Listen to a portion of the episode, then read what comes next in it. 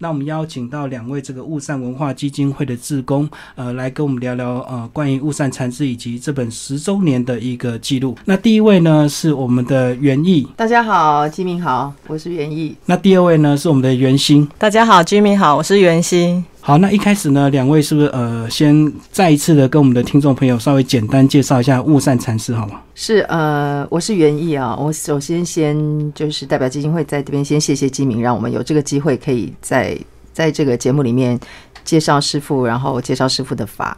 那么我们师傅悟善禅师，觉悟的悟，善良的善，他是韩国华侨，也就是他。本籍是山东人，但是呢，他等于是一个海外的一个华侨。那么他是一个坚持不盖庙的一个师傅，他是比丘尼，要特别讲，因为有些人或许看过他的法相，都会不知道他到底是比丘还是比丘尼。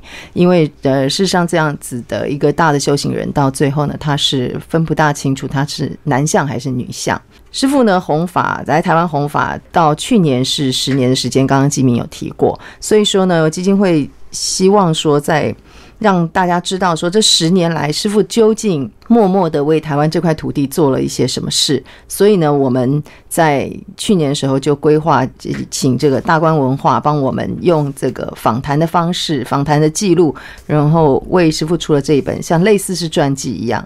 但是呢，这本传记又很不同的，就是它是有第三者的角度来看师傅，所以它是相对的是非常客观的。而且，其实这本书呢，除了介绍我们这个雾山禅师在台湾弘法这十年呢，其实还是把他几乎从小的生长背景都做一个介绍了，包括他在韩国出生，然后他的爸爸妈妈以及他当初家庭出生的一个状况，其实都做一个蛮详细的一个介绍。呃，所以几乎也等于是他个人自传哦，是是是。那其实，在一开始他就有提到说他在韩国。那时候呢，也因为这个韩战的关系哦，所以他家里本来就有六个兄姐哦，然后其实那时候他差点还因为这个经济的考量而生不出来，是不是？呃，关于这点，是不是先简单帮我们介绍一下乌山禅师这个从小的他的一个故事，好不好？我们请这个袁心师傅是他们家第七个，应该说是掌上明珠。他出生的时候就发生很神奇的事情，就是。听说那个是当以前是乱葬岗，然后师傅出生的时候鬼哭神嚎。哦，就是那块地呢，本来是当初美军打北韩，然后打掉呃很多北韩的人，这个死掉之后就就地掩埋，就埋在那个地方。刚好他爸爸就买到那块地。他爸爸不信邪，想说我正气凛然，我我无所谓，我就盖在那边。然后师傅就是在那边出生的。所以那时候还有写到说出生还真的有一点意象哎，是有一些的一些感应，是不是？嗯，而且很神奇，是师傅出生。的时候是一头金发哦，就是现代人的眼光就是基因的一个异常，是不是？就是他们家其实应该是亚洲人，应该是黑头发。对对对，人家想说，难道是跟谁谁怎么样吗？就会让人家打个问号，这样子。对，然后师傅听说是七岁才开始讲话，所以这个好像历史上也有一些人物，他们都是那个叫做大器晚成，是不是？就是说好像讲话都比较晚一点发展，包括林默良是不是也是很？我记得林默良好像也是以前都不讲话的，嗯，然后一开口就一鸣惊人这样子。是是是，所以是这个真的是师傅他在这个注定来到这个人世间就有他一个特殊的一个任务。那其实书里还有讲到他跟他爸爸的一些互动。其实他爸妈为什么会特别疼他？因为他有七个小孩，哎，尤其是他爸爸为什么特别的疼爱这个我们的雾善？我觉得他爸爸特别对他有。有感应，我觉得是这样。知道他是知道他是一个很特别的身份过来投胎的，我觉得他应该有这个这种想法。而且其实雾善禅师这个自传，因为我以前即使说我们这个跟袁毅啊，呃，有访问过两次的一个机会，但是我还不知道他之前的一些生平。原来是他在一开始他的出生，一直到求学、婚姻，都真的完全跟一般人一样，哎。是啊，并不是说从小就吃素，从小就遁入空门这样子。对，严玉帮我们介绍一下，她几乎就很真实的就是一个现代的妇女。然后可能经过商场得意，但是情场失意，最后怎么样才转入跟我们的这个他的师傅去学法？其实师傅没有情场失意啊，他的两次婚姻哦，其实都是他自己毅然决然要结束。那第一次婚姻，事实上他第二次婚姻到现在并没有结束哦，对他他并没有离婚，他还甚至于他就是还怎么讲啊，就是还是在照顾他的他的先生，就第二任的丈夫。所以师傅告诉我们，他一直跟我们说，你们不要跟我讲什么什么爱恨情仇，人世间这些东西比你们还懂。也就是因为这样子，他才知道要怎么样去度我们。如果他只是一个就是很年轻就出家，从小怎么吃素，他可能没有真正体会到呃为人母的心情。或是说就是夫妻之间的这些问题到底是怎么产生的，怎么样去解决，那只是空口说白话。所以师傅是一个非常。非常特别，而且他从来不避讳这些，就是他曾经有过两次婚姻，有两个孩子，他在所有的公开场合也好，或者书里面，他都完全的就是我对，这是事实，这没有办法改变的。那他为什么会出家？其实他也不是看破红尘，他常常跟我们说，他不是趁愿而来的。一般很多的修行人讲，他们是趁愿而来，要来是是，对，师傅他一直说他被骗来的，对对对对。所以他是一个非常不一样的出家人。那他三十三十五岁出家，然后你看，呢大家又有小孩怎么，大家都觉得说，哎，你一个出家人，你怎么会放不下你的孩子？错了，他并没有放不下。所以师傅一直告诉我们要照顾家人，但是要放下家人。师傅对别的比别人的孩子，甚至于比对他自己的孩子还要好，但是他也没有不爱他的孩子，因为那个就是经过他九月怀胎这样生出来。嗯嗯嗯。可是师傅他曾经讲过，呃，佛法本来就是不离世间觉。如果离开了世间觉的话，你离开了人世间人世，那大家都去当神仙好了，你也就不会有这个需要度化度化众生的这件事情。所以对我们来讲，我觉得师傅他不管是在世法上也好，或是在佛法上也好，都是非常非常值得我们学习的。他也跟我们说过，说我们以我来讲，我这辈子要学佛还早的呢，我不知道还要轮回几辈子，只要这一辈子把人好好做好就好，下辈子不要比这辈子还要糟。他觉得这就已经是已经是万幸了，对我来说。哦，所以其实他因为自己在人间这样走过一遭，所以他在呃很多对你们弟子的一些呃，不管是弘法或者是在开悟上，其实他更能够用一些我们人世间的一些同理心去跟你们去，不管是教导或者是去指引你们，对不对？因为其实，在书中也写到，他当初呢，呃，还要为了考大学，然后还要去思考他怎么赚到更多钱，然后他去当领队，然后这个生意非常的好，这个手腕啊口才非常的好，那遇到他。相爱的人最后结婚第一段，然后第二段这样子，到了三十几岁遇到他的师傅，才不经意的，应该是确实好像被他骗，对不对？因为他居然说要汇钱给他，然后叫他供养他一辈子。对，所以师傅常常讲说，当然这个是个笑话，就是说师傅说他的师傅当初这样子用钱骗了他，那现在他就用钱骗我们。嗯，其实师傅呢，他在人家都很有些师傅啊，我们也不需要特别提到的，但是。在台湾，绝百分之八九十，甚至于是百分之九十几吧，都是弟子在供养师傅。嗯嗯。可是师傅非常不一样，就是其实是师傅在养着我们这些弟子。嗯。怎么说呢？就是在这弘法十年来，我们书中也有提到，师傅他自己掏腰包在我们众生身上。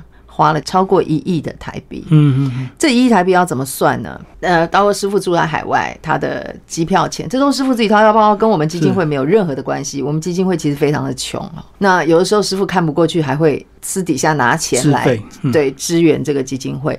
那再包括我们办了很多大型的活动，其实也不是。主要钱也不是募款而来的，也是师傅自己掏腰包来的。还有我们的几次的公僧法会，那么就是供养这些出家人的红包，也是师傅掏腰包。那么还有就就不要讲说我们这些弟子，每次师傅从国外回来，一定是大包小包的礼物。我们收到很多实质上的东西，但是要强调，就其实师师傅他想给我们的真正的不是这些物质上的东西，而是你用钱都买不到的东西。嗯嗯，其实刚刚讲到，就确实有一些呃，台湾很多这个所谓的宗教，他供养的话，其实最后是用在他个人的一些利益上，所以我们就会常常看到有一些新闻上就会有看到一些比较不好的东西，哦就他自己穿金戴银，或者是他出门坐这个高级轿车这样子。呃，可是乌善禅师，我觉得他特别的地方就是，他是把这个人间的这个财产啊，这个有形的东西，把它变成是一个流动的，可能你今天供养他，隔天他就去拿给更需要帮助的人，甚至。他自己还额外贴了很多钱，因为我知道他年轻的时候赚了很多钱。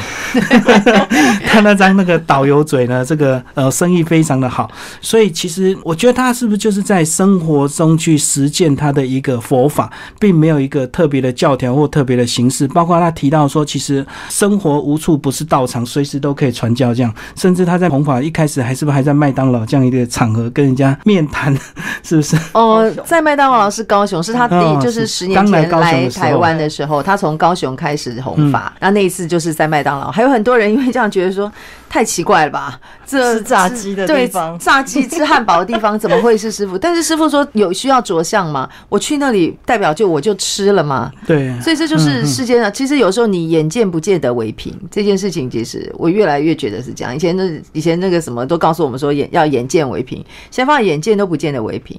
呃，我可以举个例子，就我们有一次到美国去，我们早上还没起床的时候，师傅已经把麦当劳买回来了。嗯，可是你看师傅他完全不在意，就是说我今天去买麦当劳，我买麦当劳代表是我一定我自己吃吗？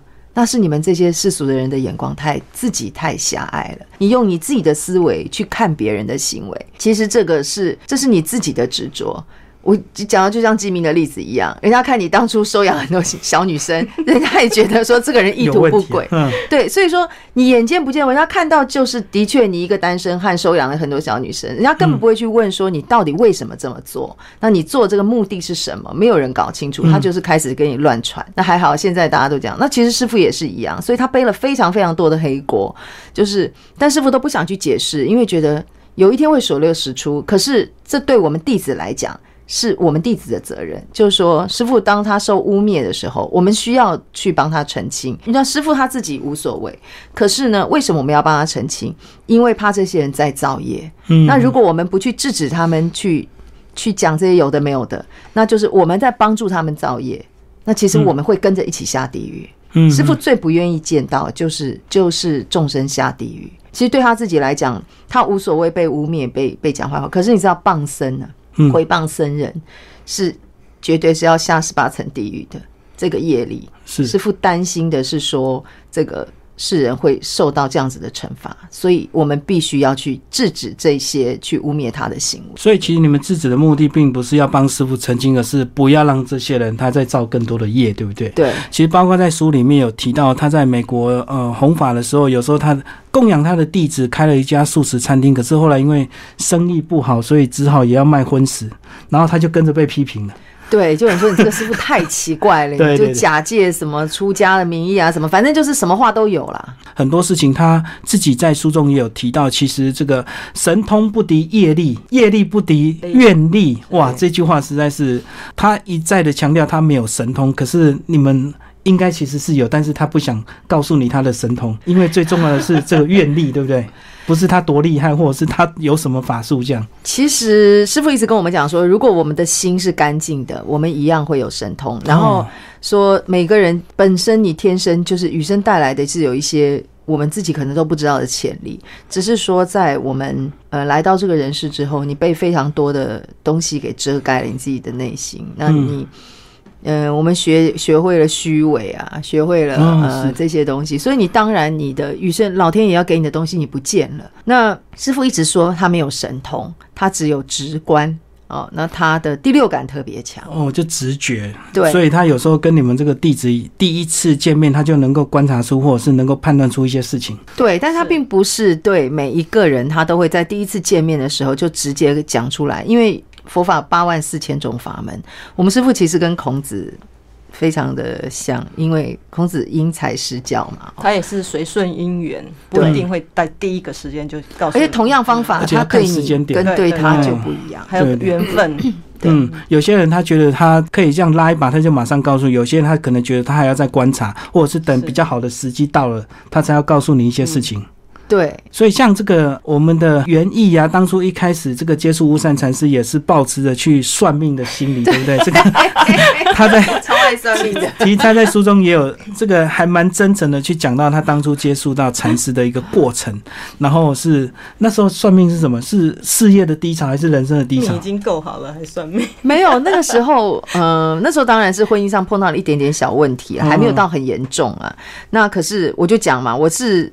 我每次去算命哦，除了就是对一些问题有那个，最主要是要叫那个那个人来肯定我，也就是帮我背书啦，就说对你你很棒就对这就是很好命啦，你就是怎样怎样，那我就会心里很开心。让认证一下这样。对，那大部分的算命师你也知道啊，察他一定言观色，讲好讲你好听，处嘛，然后给钱就对了。对，嗯那我们就会很开心。可是师傅就不一样，师傅也是刚开始，其实他都完全没有讲到我怎么样，他就看到我一个就很骄傲啊。他永远记得说，他每次都说，他永远记得我第一次去见他，我就穿个马靴，穿个裙子，然后就扣扣扣扣这样。样去见他，就一副就是很骄傲的眼睛没有别人。然后但是呢，师傅就用另外一种方式，他让我不得不相信他的一个方式，就是第一次见面就问我说我有没有家人，有没有人死于非命。哦然后对这个我在书里有讲过，那就是我的舅舅嘛，他是以前是空军飞行员，然后因为飞机失事，那但是事实上我在距离我去见师傅的时候。嗯，我见师傅的时候大概是民国八十八、八十九年的时候，那个时候我的舅舅已经过世了三十，哎，他是民国六十几年，所以你都忘记了这件事，已经很久了。对，没有，我一下没有想起来说什么我们家人死于非命。后来师傅还提醒我说是你妈妈那边的人，然后后来才想哦是我小舅，就师傅竟然下一句就说他跟着我一起去见他，所以这个当然后来师傅有做了一些处理。那时候是师傅让我不得不信，因为我根本没有去跟师傅提过说我们家曾经发生过什么嗯什么这件事情。这个就是师傅说他的直观。那有的时候，其实他刚来台湾的时候，很多人都是来求神通，因为师傅也知道我不嫌一些这种人，没有人要相信我，因为因为师傅不是台湾的几大山头，他也不是在出生在台湾，他更没有很多包括很多这个所谓的政治团体来关支持他系或者背景这样。对，所以他只有用这样的方式。可是走来走去，好像他后来进就发现说，诶，台湾的人就是大部分的老百姓。一般的民众好像都只是为了求神通，通通忘记说到底师傅到底要来做什么。嗯嗯，师傅也常常问我们说：“你们到底要来跟我做什么？如果只是解决这些问题，你们也不用来找我了。”那事实上呢，我们的人生碰到很多的困难或者什么问题，师傅要让我们知道，就是说，你应该是要问问你自己，你为什么会发生这些事，嗯嗯而不是只是一天到晚抱怨说啊，我就比较倒霉，为什么那个人可以那么好，我就这么这么衰？嗯，那绝对是跟自己有关系，即使跟这一世没有关系，也跟你的前世是是有关系的。所以这样子在书中也有提到这个，你还蛮真诚的把你这个过去一些比较伤心啊，或者是比较那个呃，应该是算不成熟的一个地方，也很坦诚的去在书中跟大家写。那其实听众朋友如果有兴趣，这个这本书还蛮推荐大家来看的。呃，那个袁心，你是不是也讲一下你跟师傅当初是怎么结缘，好不好？好，我那时候小孩子一岁，我一个儿子一岁的时候，突然生了一个重病，然后进加护病房，一个月就三进三出医院。那时候我就不得不去求助一些超灵异的，就是那些灵媒之类的，就开始去找。哦医学已经碰到瓶对颈，，嗯因为有那个灵媒跟我说是某个，反正就是有冤亲债主来了。不好的东西在纠对缠，对对对，然后我嗯就很担心说，这个冤亲债主的事情是不是还没解决？刚好那个时候，施季清老师出了一本书叫《神之所在》，哦，然后里面介绍雾善禅师。我一看不得了，这是个大神通，我一定要去求他。我就是就是抱着去见神通的心情，嗯嗯然后就写那个天语，当那个结缘写在结缘单上面。没想到一个礼拜之后，师傅就召见我们了，然后就就是因此这样子跟师傅结缘了。那接下来我们来聊聊这个雾山禅师哦，这个每次他非常难得回来台湾哦，因为好像他大部分还是以美国为主嘛哈，然后这个呃每年总会几次回来台湾，那一回来台湾之后，他的行程就会非常的忙碌，非常的紧凑，呃，尤其呢他非常的关注这个监狱里面的一些受刑犯的一些情形哦，所以他也会常常到监狱里去探视这些人。那关于这一点，为什么他会特别关注这些受刑犯呢？因为师傅有一个弟子，他是台北看守监狱的教诲师那也就是因为这个机缘呢，所以师傅就希望说去看看这些受刑人。那我曾经去过呃两次，一次是在台东监狱，另外一次是台北的，就是应该是土城吧那边的一个青少年的那个感化。教化院啊，哦，还有是在新竹。记得在新竹的那一次，师傅一去就说：“嗯，你的家人不要你，社会不要你，那师傅要你。”那师傅也后来跟我们讲说，那个在那个现场里面，其实有非常多是那种很凶狠的那些受刑人，就是杀人不眨眼的。可是看到师傅，师傅可以他们可以感受到师傅的真诚。我还记得，就这次那次我没有去，我还记得有一次师傅到绿岛去，嗯那那次本来已经安排好的行程，后来临时跟跟我们就是跟我们其他的的师兄讲说，哦，因为之前呢发生了，就是曾经有别的佛教的法师去，然后讲了一些这些受刑人不高兴的事情，所以就就好像就开始有一点反弹，所以说不知道师傅师傅是不是要缓一点去，就师傅说他还是决定去，他去了之后竟然是得到就是非常好的一个回馈。那师傅一直说为什么呢？师傅就是说他们能够完全感受到是一个真心，因为别的法师去就是在面上上面讲讲经啊，说说道，但师傅不是，师傅是每一个嗯每一个去关怀。我还记得我们去台东的时候，台东你知道很多原住民，他们很多莫名其妙他就被关进去，因为他 就是不懂法律。对对对，顶多可能有时候是喝酒啊，骑个脚踏车什么，这样子也会被抓，或者是说他就是不小心做了一件什么坏事，但是就是其实他的本性不是这么坏，但是因为他曾经进去过监狱，所以出来的时候他要找工作什么都非常难。嗯嗯，那当然，师傅他他也希望这些受刑人是要靠自己的力量能够站起来。师傅觉得他解决了这些问题，其实相对的也就是解决了所谓的社会问题。所以师傅每次来台湾，他都会要去监狱里面跟受刑人面对面的谈话。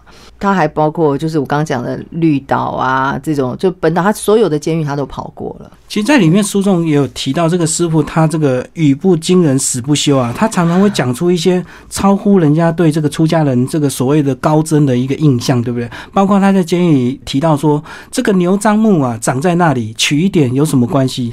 所以这个为什么要 对。对这个可能要帮我们澄清一下，不然大家会有一些误会，说它的本意到底是什么？师傅认为，就是这个是大自然给的礼物，任何人就是到那个地方，如果有那个需求才来吃，何妨呢？就是适当的利用是没有关系的，并不是说真的要完全的禁止，对不对？对所以等于是这样的一个法条或这样的一个事情是有它调整的一个空间了。是所以好像他讲出这个话，就很容易受到这个受刑人的一个感动，就觉得 你跟我同一国 站在的。同一阵线。对，那这个好像就是有别其他的宗教师或者是所谓的这个牧师去那边，可能就会讲一些人生大道理，就会让他们反感，对不对？对，应该是这样的一个差别。为什么他能够这么贴近人心啊？而且师傅听说一开始去就先唱两只老虎，然后唱当我们同在一起，哦，唱儿歌，嗯嗯让他们的情绪可以缓和下来。他们就觉得这是一个很很神，很很奇怪的出家人对很另类的师傅，对，就很想要听听看他到底想要讲什么。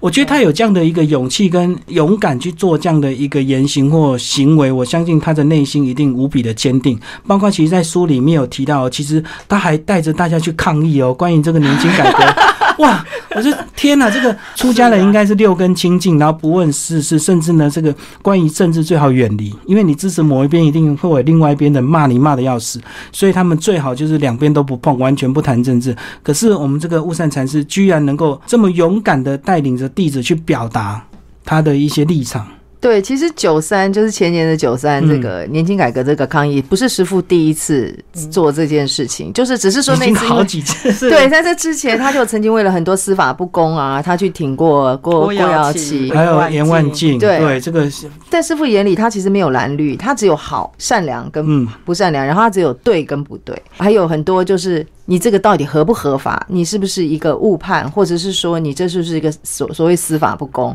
是维护人权，对，嗯那对师傅来讲，这个才是最重要。什么蓝不蓝、绿不绿？那像这个九三，因为当时我自己在场哦，我很清楚，就是师傅当初知道有这个事情之后，他师傅说过，这个军工教其实是一个国家的基石。当军工教这个就是因为要不稳了之后，这个国家可能也就快亡了。嗯就快垮了。那他知道这件事情之后，因为我们那天是九三嘛，他九月一号特地从纽约自己买机票回来，九月三号结束之后，他下午就搭飞机回去。哦，就是完全为了这一场，对，嗯，嗯纯粹是为这一场。他这个上去，他就是要知道，让大家知道说，就是我刚刚讲，佛法不离世间边。你老百姓，你连肚子都没有办法吃饱了，你连饭都没有吃不饱了，你怎么样去修所谓的佛法？你怎么样做好事？每个人一定就是就是自私自利顾自己嘛。嗯对，但是当然，师傅也告诉我们说，你要学法，你先把家照顾好。师傅最不喜欢就是很多已经有很多的这所谓的呃佛教徒，他就是家里可能都已经穷的一穷二白了，可是每坚持每次都还要捐献啊，要这个什么供养啊，师傅哦绝对不收这种事，就可能把家里要吃饭或买菜的钱就拿来供养给师傅，然后让让家人就是变成是说，对，而且不是就会让家人去对于这个师傅也好，或对某一个庙产生了不好的想法，那这些人就是在造业了。所以说，你今天你今天这个这个主事者，他是不是要背负这样子的业力？哦，所以这个他还是希望大家先把自己的家庭顾好，而不是一味的追求佛法或追求个人的一种精神层面的更上层次，反而忽略了一些我们为人子女或为人父母该尽的一些责任跟义务。这样，其实，在里面他也有这个骂掉很多弟子，或者是踢掉很多弟子，叫他这个回家去好好悔过一下，等这个机缘到，或者是他有一些改过，才把他叫回来。其实这这段也蛮让人家惊讶的，因为一般这个师傅这个供养弟子当然越多越好，供养的钱。越多越好啊！他何必去得罪这些追随他的人？我们两个都被处罚，其实我到现在还是被处罚的状态，就是不能做某些事，就 对，对，就是有一些你不经意的一些举动被他观察到，他就会有一些行为去制止你，就对。其实我发现师傅真的是非常非常的厉害，就是说呢，我们的起心动念他完全看在眼里，只是他他会挑一个最最好的时机下手去调整我们。那师傅他说我我最近被处罚嘛，师傅他就是觉得我就是一个呢很喜欢去敷衍别人的事情。其实你知道我我我这也不避讳，我当军人当了二三十年了。嗯，我们对于长官交代的东西是绝对就是使命达成任务啊，只要是说这个这个政策已经既定了下来。嗯嗯。那所以呢，师傅对于我应该这样说，我把他当做是长官，我没有真正把他当师傅。那长官跟师傅有什么不一样呢？就就长官交办任务，你可以把它就凭你的能力，可以好好把它做完就对了。对对对。然后做完我就下班了嘛，哈，我事情就这样。但是师傅不是，你既然是师傅的弟子，你怎么可以有这种想法？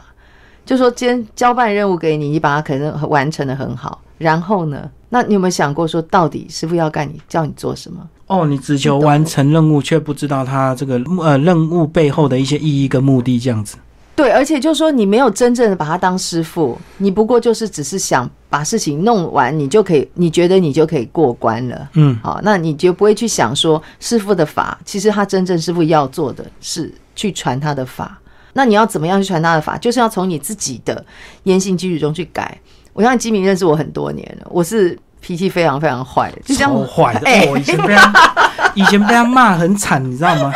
以前是女强人型的，这个非常犀利的，那专业上又很这个很厉害，所以其实大家呢对他就敬而远之。看到 现在改很多了，现在和善多了。这个没有，其实对师傅来讲，师傅他他非常认识我们的那个根气，你知道？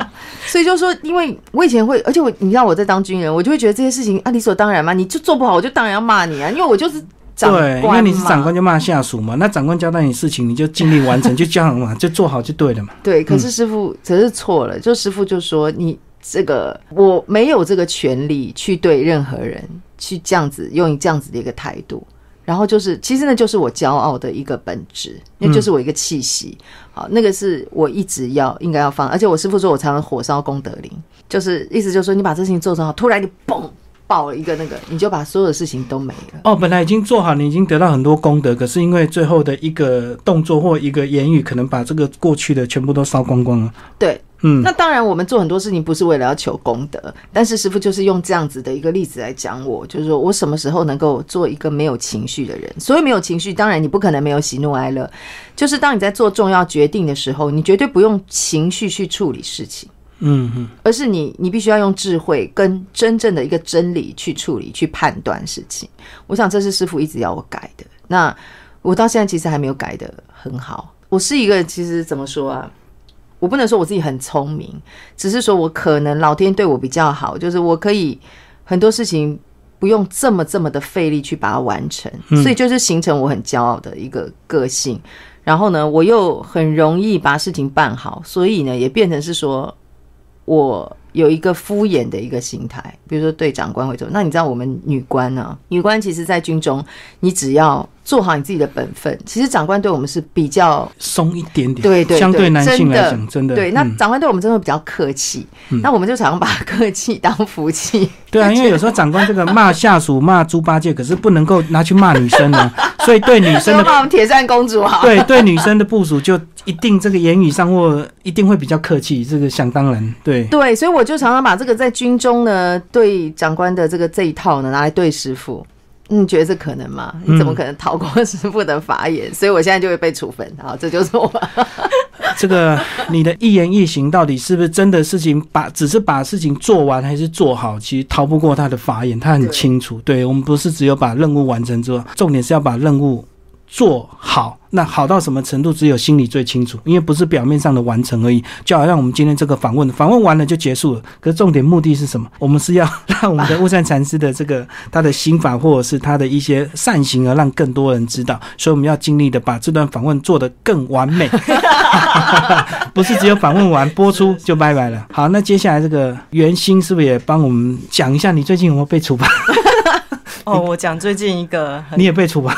我前一阵子被处罚哦，其实处罚当下会不知道为什么被处罚，他不会明讲。对对对对，然后我就会去想，说我哪里做错了，我就一直去想。然后师傅曾经跟我讲过什么话？我上一次被处罚的时候是，我觉得是我过年的时候会吃年夜饭的时候，对我婆婆的态度并不是很尊敬。哦，没有和颜悦色，对不对？然后可能有摆点脸色，我自己都不自觉。嗯。后来回想起来，应该是这样子。然后我就写，师傅规定我们每个月都要写一篇心得，然后我就在心得里面忏悔，说我觉得应该是我没有把婆婆当做自己的妈妈，因为师傅常常耳提面命跟我说，你要把你的婆婆当成你的妈妈一样的对待。嗯，然后我觉得我没有做到这件事，我跟师傅忏悔。过了几个礼拜，师傅就说我可以进道场了。哦，所以很多事情这个他都很清楚。他简直在我们家装了一个 针孔摄影机的感觉。其实这种这个呃，跟师傅这种相处的一些。感受跟一些比较特别的一些缘分，然后好像是外人很难去了解，对，好像就是你们在这个圈的在随行的这些弟子们才能够真实去感受到，包括他这个所谓的师傅的一些神通，外人可能会觉得这个怪力乱神，可是你们亲眼所见、亲眼所感受啊，你们自己能够看得最清楚，对不对？对。然后我觉得很能体悟的一点就是说，其实师傅叫我们做这些，对师傅有什么好处？完全没有好处，哎。那虽然我们这些弟子，其实台湾目前没有真正供养师傅的，我们顶多啊拿个几千块、几万块，但是师傅在我们身上投的是 师傅拿命来对待付出的更多。对，所以现在师傅告诉我们说，他要来当他的弟子啊，要三种，你一个是给钱，嗯，没有钱就给命，嗯，没有命给心。嗯嗯，那当然不是师傅真的要你的命啊，拿个刀捅你什么的，而是说你就是把你自己的全心全意交出来给众生，不是给师傅。付出，嗯嗯，对，这这点其实跟很多人不一样，就是比如说我们讲说有人送师傅劳斯莱斯，其实师傅在台湾他就一台小小的 March，嗯，对他去哪里他就开一台小小的 March，当然我们还有另外一台大白车，可是那个车师傅从来没有开，那都是给弟子用的。嗯，他在美国师傅也有名车。有人供养的名车，不是我们台湾这些弟子，就有人供养的名车。但这些名车是什么？不是给师傅坐的，是师傅来转法轮，然后给弟子坐的。嗯，所以这非常非常特别。师傅，我们在书上也有写，师傅带我们去吃东西，他师傅一我们一坐下，师傅说都已经点好了。永远弟子都是点最贵的，师傅他点最便宜的，而且那他就只点他自己最爱吃的。嗯，对。那通常那个东西都是最便宜。嗯，我这书上很多人有写过，就是说其实师傅要让。这个众生都满意，他就满意；让众生开心，他就开心。就像刚刚讲的，处罚我们呢，对师傅有什么好处？我们变好了，对师傅有什么好处？没有好处。所有的好处是我们自己得到，那反而可能有人还。就变师傅还落了一个骂名，就说啊，你看他他他为这个基金会做很多事或什么，你看师傅还说，就只有我们自己很清楚。被处罚这样。对，就是不管你受任何的处罚，一定是自己有问题。师傅不会莫名其妙去去叫一个人就不要离开道场。当然道场这个人越多越好喽。可是师傅为什么这样做？因为怕我们不对的这个想法去影响到其他的人，那反而断了别人的慧命，也因此断了我们的慧命。所以说你就暂时不要来。嗯嗯。而且我觉得他这个里面书中有提到，他对你们的很多一些特别的这个处理方式，好了，其实都有他的一个智慧跟这个原因在里面哦。倒并不是说真的要把你们赶走，而是让你们有机会去反省。而且呢，如果你自己不好的话，其实无形中也会影响到你的家人或你周遭的朋友，或者是同门师兄弟。因为假如你行为有偏差，这个可能就会像里面书中有。提到，他也比较不喜欢那种城邦结派、那种搞小圈圈的这样子。其实，像我们这个很多这个其他的宗教团体，难免都会遇到这个情形，因为发展久了，组织越来越大，吼，就会有所谓的派系问题。其实这也是我们看到很多为什么本来一个很好的一个名声，到最后呢，都会因为有一些弟子的一些。不好的事情反而影响到师傅本身的一个这个情况哦。那其实他自己是不是也是说不太希望你们这个去感染到一些世俗一些比较不好的东西，所以他适时的会用一些方式来提醒你们。而且我觉得他还是会故意考验你们，对不对？他可能会故意不理你们这样。是不是有三大戒条，嗯，就是不说谎、不搞小圈圈，是不能犯上。嗯嗯嗯，所以他还会故意不理你们，或者是故意用一些很奇怪的态度去考验你们，然后看看你们到底是不是值得跟在他身边，或是值得考验无所不在。对对，无所不在，真的无所不在，是不是？随时随地，他讲一句话，然后看你的反应，哇，你可能哇，看你的眼神就知道了。是是是，你们会不会去想，为什么他自己呃，很其实他很晚才进入这个空门，然后那？以前他是一个很一般的家庭，然后也经过了这个考试啊，然后经过了读书，然后赚钱，然后结婚教养小孩。那为什么他经历过这些之后，他现在能够走出一条这么完全不一样的路，跟其他的很多师傅的？不管是方式或者是对待你们的方式，都有他一个独到的一个地方，然后让你们这个弟子，也许虽然弟子没有很多，可是我相信你们每个人对他都会真心诚意的、很始终的跟随着这个师傅。我们刚刚一开始就有讲嘛，师傅说他不是趁愿而来的，那他说他是被 老天爷骗来的。嗯，那师傅有说过，就是说他他知道他到底到来人世间要做什么，他也知道他是谁，只是说他不能讲他是谁。他讲了他是谁，就是他离开人间的时候。但师傅只告诉我们，他是在地藏殿扫地的，housekeeping。对，然后他在地藏殿扫地的，然后他看他知道地狱到底有多可怕。那我刚刚也讲过，说师傅说他不盖庙嘛，他除非他只盖一个玩具庙，所以玩具庙里面是没有一尊的佛像，但是呢，他要让人家让所有的包括老人孩子来这边都非常的开心。嗯，那么。他希望这个玩具庙就有点像游乐场一样，可能有天堂有地狱啊，那就是看在世间的我们，你你觉得天堂好，那你今天就要做好事，你才有可能去天堂。你觉得你不怕，那你就去地狱看一看。这是师傅他的一个这么构想，那但是我们当然，我们这些弟子也一直没有办法完成这个想法。嗯所以就像我们台北、高雄都有道场，但是这些道场呢，很特别，是说这个都打了切结的。就当当这个当然是有信众供养哦。那当师傅原籍的话，这个房子就会还给屋主，它不会属于师傅，也不会属于基金会。哦，就等于是他暂时借用，师傅只有使用权，没有所有权。对对，那师傅也绝对不会。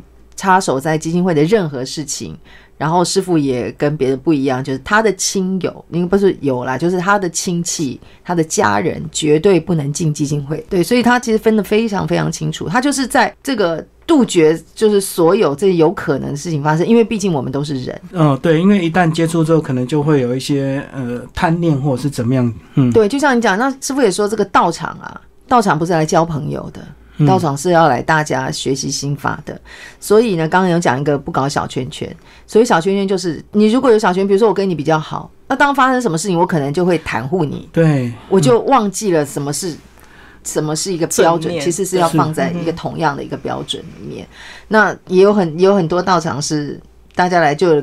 搞直销的搞直销啊，就为了生意需求；卖保险的卖保险，对商务需求。但只要让我们师傅知道说我们私底下有这样子的行为的话，那你可能就你就真的永远离开道场，就不是考验，也不是开玩笑，就是真的把你赶走，真的犯戒了。嗯嗯嗯，所以这也是我们这个雾山禅师哦，这个虽然只有来台湾，其实十年的时间不长也不短，可是确实呢，却能够在我们这些台湾的弟子身上哦，造成这么深远的影响哦。最后来帮我们总结一下这本书好不好？这本书这个。除了当然，你们自己本身的一些很多志工一定会来看的话，他对我们一般的读者，或者是对这个过去对宗教没有特别有想法，或者是甚至有些人对宗教完全没有好感，所谓的无神论的这些人，你你觉得他们适合来看这些书吗？觉得这本书可以说是现代的佛法二点零哦。嗯，不像一般的佛经这么的艰涩难懂，也没有什么专有名词，你很简单，师傅的心法。要说简单也很简单，说难也很难。它针对每一个人不同的习性，嗯，它告诉你你的交战人生交战手册是什么，你想要改变，你想要翻转你的命运，其实师傅的法语，师傅亲自做给你看，然后师傅讲的典故，他对我们的开示，都可以从这个中间去找到我们想要的东西。嗯嗯嗯，我觉得这个是一般人可以很轻易的去接触的。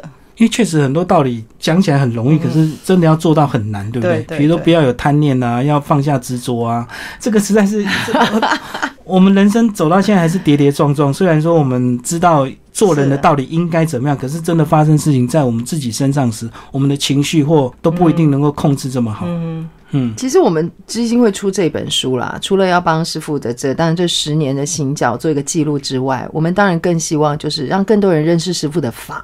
嗯，师傅说依法不依人，那师傅的法到底是什么？其实就是找回人类的本性。找回人类本性有什么？就是一个善良的心。师傅说，嗯，佛法、心法，什么佛法、心法？其实心法就是佛法，但是这本书我们其实完全不是在传佛教，嗯嗯嗯，我们要传的是心法。那希望让更多人认识师傅的人能够认同师傅的理念。嗯那对师傅来讲，其实刚刚我们讲说什么师傅抗议什么的，师傅就觉得，呃，他为这其实有一个很重要，是不是为什么来台湾？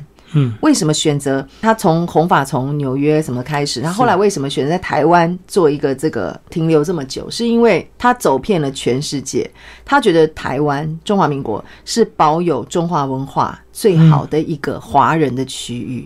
当然，但是现在呢，有点在往下走了。